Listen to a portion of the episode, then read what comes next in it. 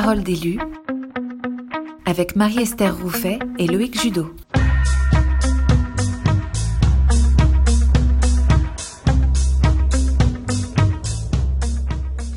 Euh, J'accueille aussi, euh, euh, celui que certains d'entre vous doivent connaître, évidemment, euh, puisque s'ils si, si, si sont à la Croix-Rouge depuis quelques années, et pour les autres, eh bien, ils ne tarderont pas à faire sa connaissance.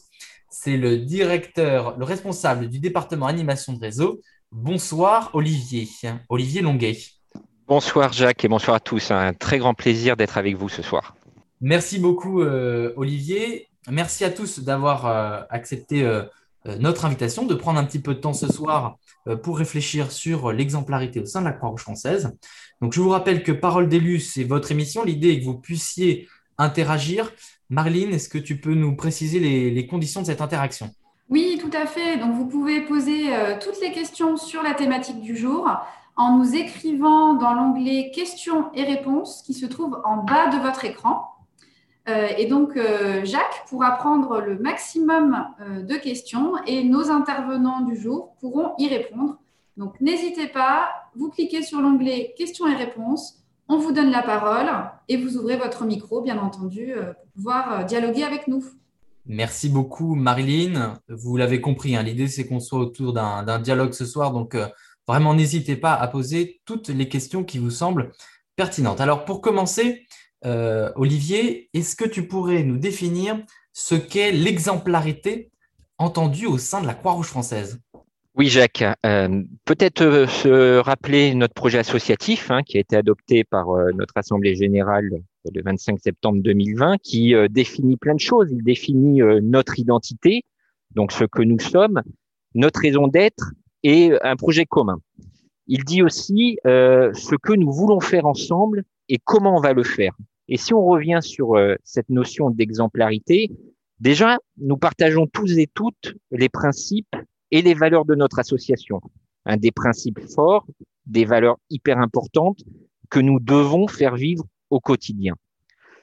Deuxième notion d'exemplarité, c'est ce devoir d'entraide, de bienveillance, une communauté accueillante et rassurante, pour reprendre euh, les termes du projet associatif. Et tout commence par l'accueil, par l'accueil inconditionnel, par cette écoute bienveillante à la fois pour les publics que l'on accueille, mais également pour nos bénévoles.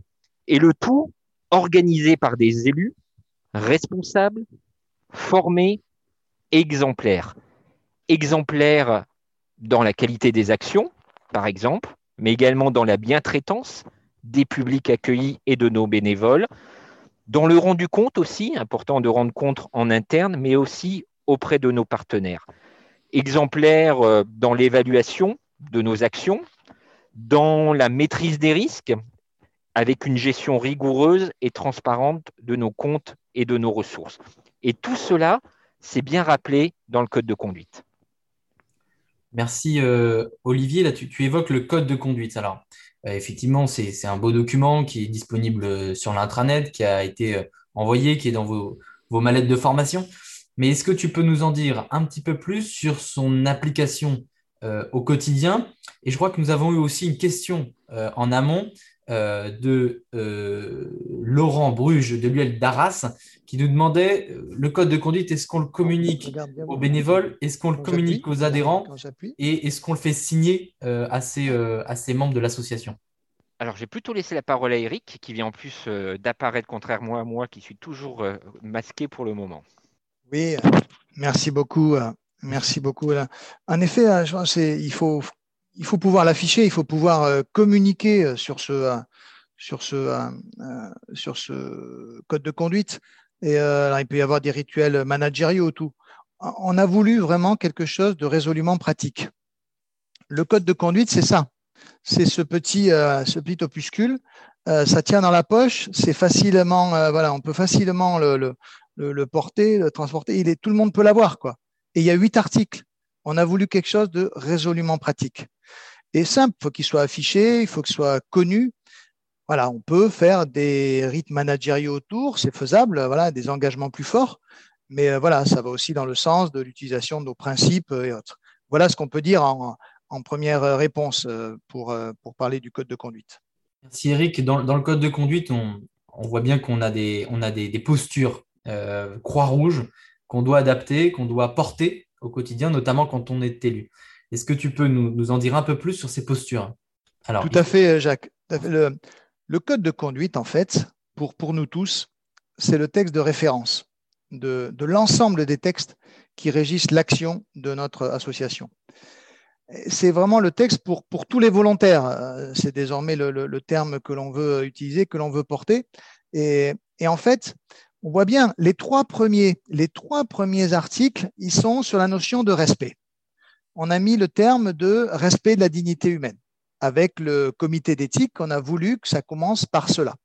Et donc, on a respect évidemment euh, des, bénéficiaires, article 1, respect mutuel entre les volontaires, article 2, et respect du cadre de fonctionnement, article 3. Et Olivier le disait euh, juste avant. Et dans cet article 3, c'est là qu'on a cette euh, référence à la notion d'exemplarité.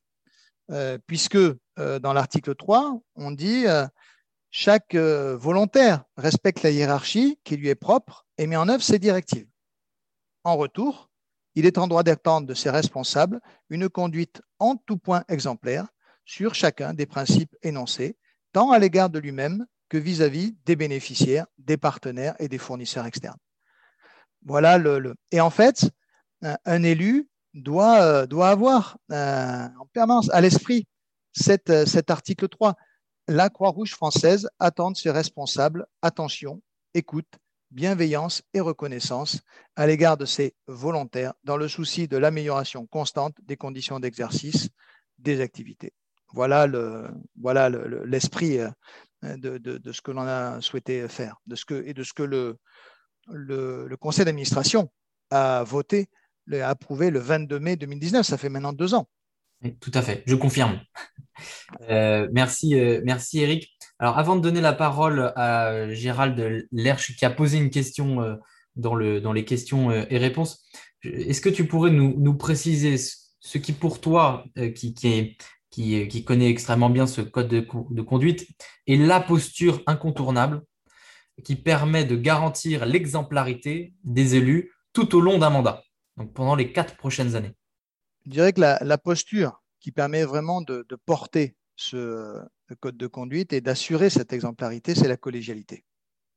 C'est la collégialité parce qu'en fait, euh, dès que l'on, quand on y réfléchit, on voit bien que euh, qu'est-ce qui peut, euh, qu'est-ce qui peut être source de, d'incompréhension, qu'est-ce qui peut être source de dérive? C'est la solitude.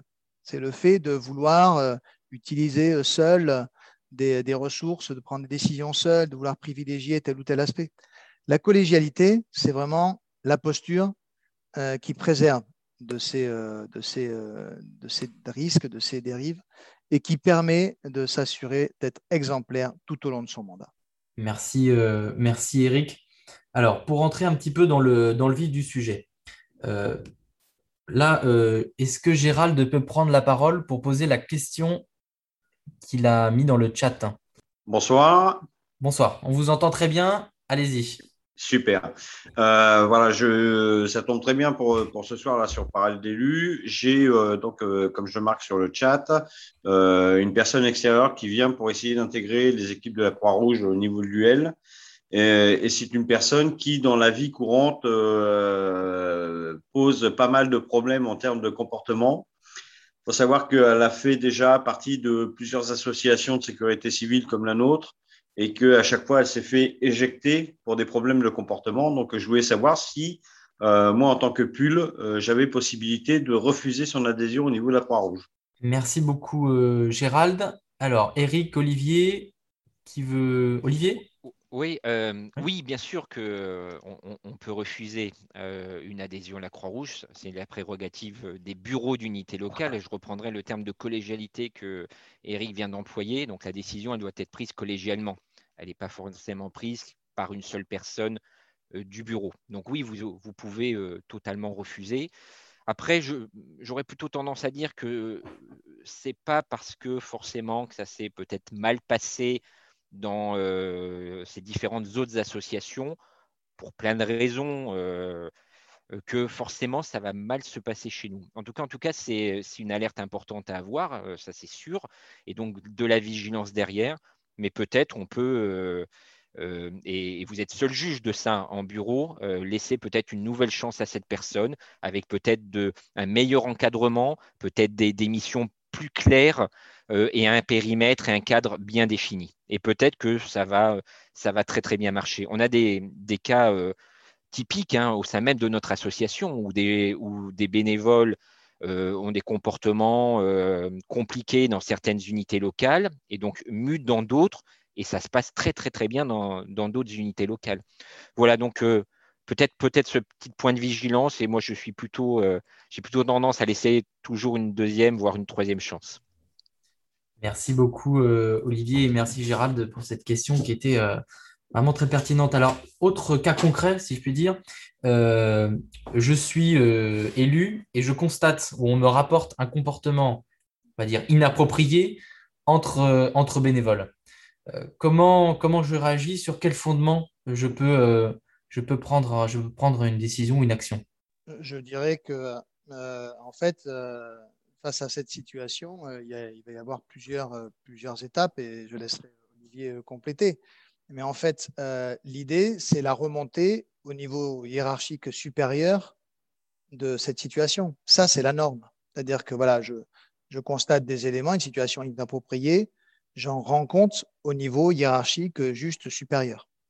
Après, faire remonter vers un niveau euh, hiérarchique autre, euh, ça peut arriver, euh, compte tenu de certaines circonstances. Et la remontée vers la DAB ou la DACIC, qui travaille de toute façon vraiment main dans la main sur ces sujets, ben, elle doit, euh, être euh, effectuée lorsqu'il n'est pas possible localement, euh, territorialement, régionalement, d'avoir cette phase d'expression. Mais voilà, une fois que cette situation inappropriée est là, il existe en effet des, des, des, séquencements, des, des, outils qui sont différents et je laisse Olivier compléter.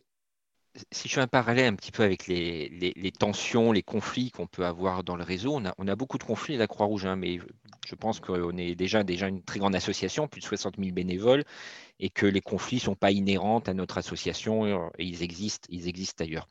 Et on a toujours tendance à croire que le conflit, il est, euh, négatif. Au début, il n'est pas négatif, puisque ça part toujours sur, euh, un débat d'idées. Je ne suis pas d'accord avec toi parce que je voulais acheter ce véhicule. Toi, tu penses que c'est un autre véhicule. Donc, ça commence comme ça. Et ce n'est pas négatif. C'est négatif dès lors qu'il n'est pas, pas traité et il n'est pas géré. Euh, puisque ce qui va se passer ensuite, c'est qu'on va plus arriver à se parler euh, de façon euh, franche, amicale, on va s'invectiver, et donc là déjà on est monté d'un autre cran, et puis après on va avoir d'autres bénévoles autour de nous qui vont prendre part pour l'un ou pour l'autre, et là on monte d'un cran. Ce qui est vraiment important, c'est que les conflits, euh, il, faut, les gérer. Euh, et c'est dans l'exemplarité des élus, des responsables d'activité, de les gérer et de ne pas mettre euh, le, tout sous le tapis ou de se cacher les yeux en disant je n'ai rien vu. Ça passe par l'écoute, ça passe par rappeler la règle. et puis, vous n'êtes pas seul. Hein. Ce n'est pas toujours évident de gérer des conflits, surtout que quand on connaît euh, plus ou moins bien euh, le ou les bénévoles impliqués, c'est difficile d'arriver à prendre du recul. Donc n'hésitez pas à vous faire aider hein, par des gens du bureau, par l'échelon de l'ADT, mais également euh, au niveau national où on, peut vous apporter et vous aider dans les outils de résolution de ce genre de choses. Merci Olivier, c'est vraiment fondamental ce que, tu dis parce qu'on est une association et donc on se retrouve ensemble pour faire quelque chose. C'est le fait qu'on soit ensemble que l'association existe. Et donc, euh, c'est vraiment euh, quelque chose qu'il faut euh, conserver et, privilégier le plus possible et le plus longtemps possible. Pour reprendre ce que disait Eric, c'est-à-dire que dans le cas où je constate un comportement inapproprié, inapproprié au sens du code de conduite de la Croix-Rouge française, des différents règlements ou bien même de la loi. On a bien compris qu'il y avait un premier niveau qui était évidemment celui euh, de la DT, euh, qu'il y avait un second niveau qui pouvait être celui euh, du département d'animation de, réseau, celui d'Olivier. Mais est-ce qu'il y aurait un autre niveau, Eric Et je pense notamment au, statut de lanceur d'alerte que nous avons mis en place. J'aimerais bien que tu en dises un mot aussi pour que les, auditeurs et, les spectateurs ce soir voient bien l'étendue des solutions qui s'offrent à eux quand il y a ces situations difficiles auxquels ils sont confrontés. Tout à fait, euh, Jacques, et je veux même souligner que tu as, tu as beaucoup contribué à la mise en place de ce, de ce dispositif, et je t'en remercie. Et voilà, euh, l'idée, alors, euh, sans rentrer dans des grands textes, hein, c'est ce qu'on appelle la loi Sapin avec une partie 2. Voilà, si certains, si ça peut faire référence pour certains d'entre vous, si, si ça, si ça n'évoque rien pour beaucoup d'entre vous, c'est pas très grave du tout. Mais voilà, l'idée, c'est d'avoir des, de pouvoir permettre à des lanceurs d'alerte donc qui sont dans une situation, qui ont vu quelque chose, de pouvoir s'exprimer dans tous les cas. Parfois, remonter vers euh, le niveau de la hiérarchie supérieure, c'est c'est pas possible. On a eu des cas, j'ai un cas en tête où un trésorier a contacté, a, observé qu'il y avait euh, de l'argent qui avait disparu.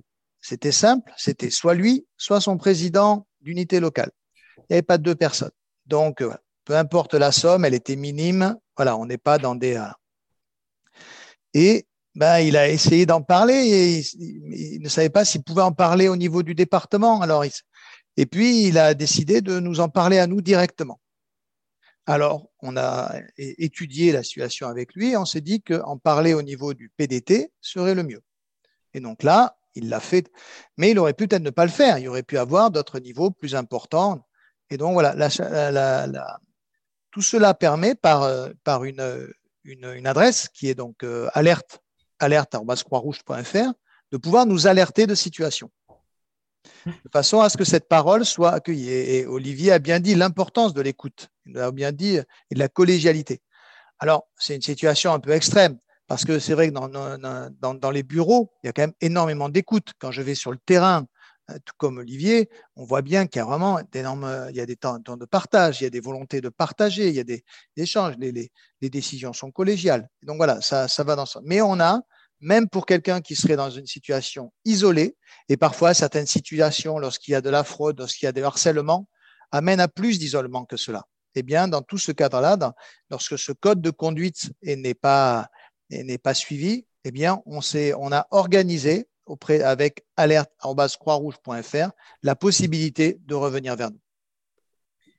Merci euh, Eric, c'est très clair. Alors, il me semble qu'un participant spectateur, Pierre-Marie, euh, voulait euh, contribuer à notre échange. Pierre-Marie, vous avez la parole. Oui, bonjour. Oui, bonjour. On vous entend très bien. Oui, alors je disais que je n'avais pas d'expérience au niveau de la Croix-Rouge, puisque je suis assez jeune, mais par contre j'ai une expérience dans une autre association.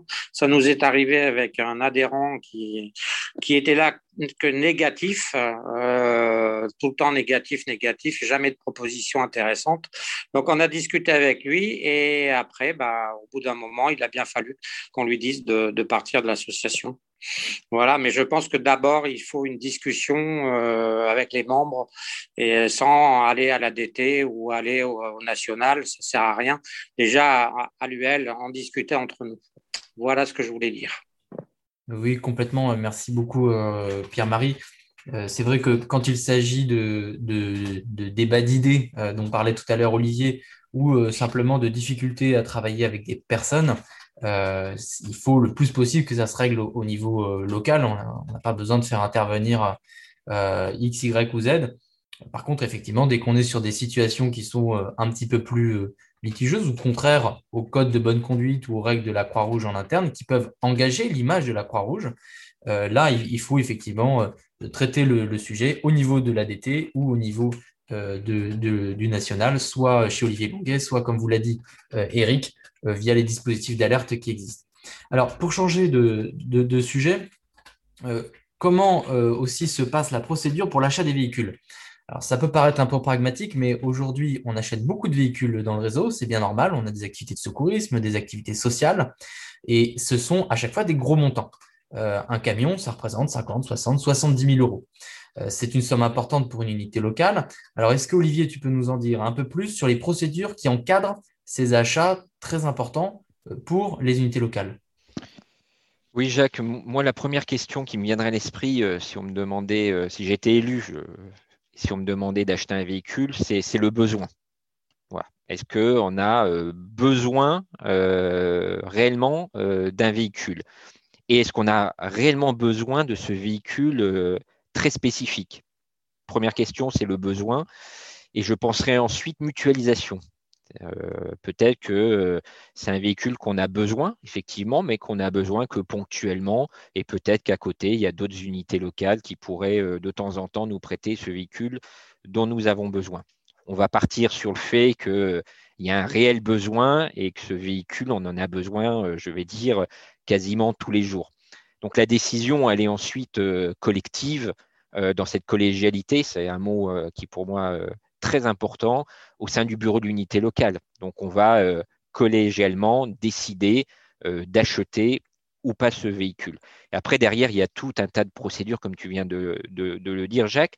Je vous rappelle que sur les véhicules dépendants de l'activité urgence et secourisme, donc tous les véhicules dépendants de l'activité urgence et secourisme, quel que soit le montant, vous devez passer le dossier en commission territoriale de l'urgence et du secourisme, qui doit donner un avis sur l'opportunité euh, d'investissement de ce véhicule. Après, il y a des montants. Euh, en dessous de, en dessous de 30 000 euros, euh, ça reste au niveau, au niveau du département. Donc, important que l'échelon d'été aussi donne son avis et son accord sur le véhicule, mais ça reste localement. Au-dessus de 30 000, on va commencer à monter puisqu'il faut, il faut préparer le dossier, le monter pour la commission d'investissement au niveau de la région au-dessus de 150 000, donc là on est plutôt sur, euh, des projets immobiliers hein, à ce montant-là, euh, ça passe en comité d'investissement national.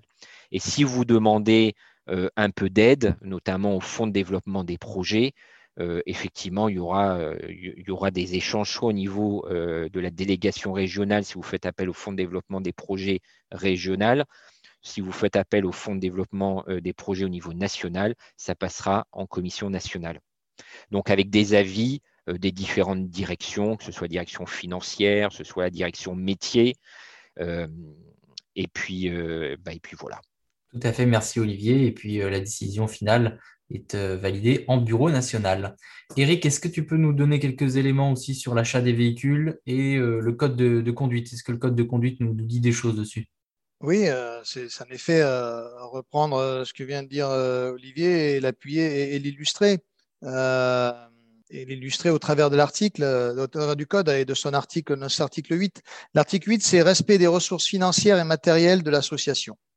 Et donc voilà, chaque acteur contribue à l'échelle des responsabilités qui sont les siennes à la bonne utilisation des ressources en s'imposant un principe de gestion désintéressé, transparence, traçabilité et compte rendu d'utilisation des fonds.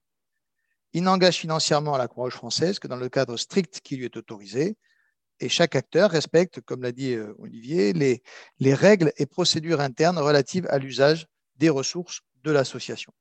C'est vraiment la notion de euh, euh, procédures internes à, comprendre. Alors bien évidemment, on les voit bien, les tentations de, tronçonner et de dire, bah oui, ça dépasse, si ça dépasse 30 000, on va le faire en deux fois. Voilà, je veux dire, je pense que là, ça y est, on, rentre dans des limites, euh, voilà, et la collégialité, ben, tout de suite, permet de, retrouver un peu de bon sens sur ce sujet et de dire, ben voilà, non, c'est un dossier, on veut le porter, on est fier de le porter et on n'a rien à, on n'a rien à mettre euh, sous la table, on n'a rien à cacher. Voilà, c'est ça. Et, et, malheureusement, nous avons eu à déplorer euh, ces, derniers temps euh, de sujets sur l'achat de véhicules de, ce type-là. Euh, je sais bien qu'il y a des sujets sur les, les, les, les, contrats cadres et le fait qu'on peut trouver mieux ailleurs. on n'a pas de, il n'y a pas de sujet là-dessus. Maintenant, je vous invite toutes et tous à réfléchir sur la notion de, de respect de, des, des, des, procédures internes pour ce genre d'achat. Voilà. Merci beaucoup, euh, Eric. Il nous reste euh, trois minutes. Et une dernière question euh, pour vous deux. Vous, vous, partagerez comme vous voulez le, temps de parole. Là, je suis élu, j'ai une posture à privilégier, celle de l'élu. Je représente la, Croix-Rouge française. On l'a évoqué pendant cette, cette demi-heure. si je repère une situation qui n'est pas dans le cadre ou dans l'exemplarité Croix-Rouge, hein, on n'est plus sur les, notions de, comportement inapproprié, mais on, a cette difficulté avec, cette personne ou ces personnes, ce groupe de personnes. comment on réagit? Avec quelle méthode on doit réfléchir, on doit raisonner? Pour prendre la bonne décision en tant qu'élu de la Croix-Rouge française je vais prendre peut-être la, première partie euh, de la question. Je vais essayer de faire ça en une minute pour laisser Eric euh, compléter. Euh, et je vais rebondir aussi sur l'intervention de Pierre-Marie, qui était importante aussi pour moi, sur l'écoute et la parole. je pense qu'on peut tout se dire. Il y a des façons de le dire. Et le respect est, important et ça doit être un respect mutuel. Et on a ce principe un peu d'humanité, qui est pour moi le premier principe, c'est l'humanité. Euh, donc, pour, répondre plus précisément à cette question, euh, je pense qu'il faut euh, aller à la rencontre de, la personne, l'écouter, comprendre, comprendre pourquoi elle, sort du cadre, pourquoi elle n'est pas exemplaire. Peut-être faire une analyse à plusieurs. Hein, on peut avoir des, soucis de le faire tout seul, donc être accompagné par une deuxième personne, c'est toujours intéressant. En tout cas, il ne faut pas hésiter à, entre guillemets, convoquer, excusez-moi cette expression, euh, elle est probablement pas bonne, convoquer la personne, euh, l'écouter, l'entendre et lui rappeler les règles et le fonctionnement. Et surtout, pensez bien euh, à toujours formaliser derrière par écrit cet entretien. On ne pourra pas vous dire à un moment donné, bah, vous ne m'avez jamais dit, vous m'avez jamais alerté si cette personne à un moment donné malheureusement redévie. L'écoute, la parole. Et je voudrais terminer juste de mon côté par par une petite anecdote que, j'ai eue il n'y a, pas très très longtemps où, euh, vous savez, les non-renouvellements d'adhésion, on n'a plus envie de travailler avec la personne, on fait un non-renouvellement d'adhésion, la personne reçoit un courrier en recommandé, elle a 30 ans de bénévolat, à aucun moment, à aucun moment, on ne lui a dit quoi que ce soit. au bout de 30 ans, elle reçoit ce courrier. Merci Olivier. Effectivement, c'est des situations qu'il faut, euh, qu'il faut éviter parce qu'elles sont euh, humainement compliquées. Et la mission de la Croix-Rouge reste d'animer ce collectif d'humains au service de, l'humanité. Eric, est-ce que tu veux ajouter un, mot? Oh, Très peu de choses. Euh, l'a très bien dit. Euh, et je veux, reprendre euh, tous les verbes à l'infinitif qu'il a utilisés. Hein, écouter.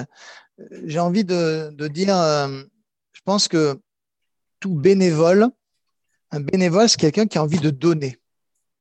Et je pense que un élu par rapport à un bénévole, c'est celui qui a encore, envie, encore plus envie de donner, mais qui a la capacité à organiser le aller vers. La capacité à organiser ce aller vers les autres. Et il va l'organiser. Et il met ses, talents d'élu au service de cette euh, dernière partie. Et voilà, et c'est le aller vers, aller vers celui, euh, euh, voilà, ne, pas, ne pas justement solder tout cela par un courrier ou pas, mais et mettre cette humanité et cet aller vers au centre de la démarche. Merci Eric, merci Olivier, merci Marilyn, merci aux, spectateurs d'avoir euh, suivi cette euh, émission. Euh, exceptionnellement, on se retrouvera dans 15 jours pour une autre, une autre session. C'était Parole d'élu, une émission remarquablement préparée par, et réalisée par le pôle formation de la DAB à réécouter en podcast sur notre plateforme de balado-diffusion, les RDV de la pédagogie. Je vous souhaite à tous une excellente soirée et vous dis à très bientôt.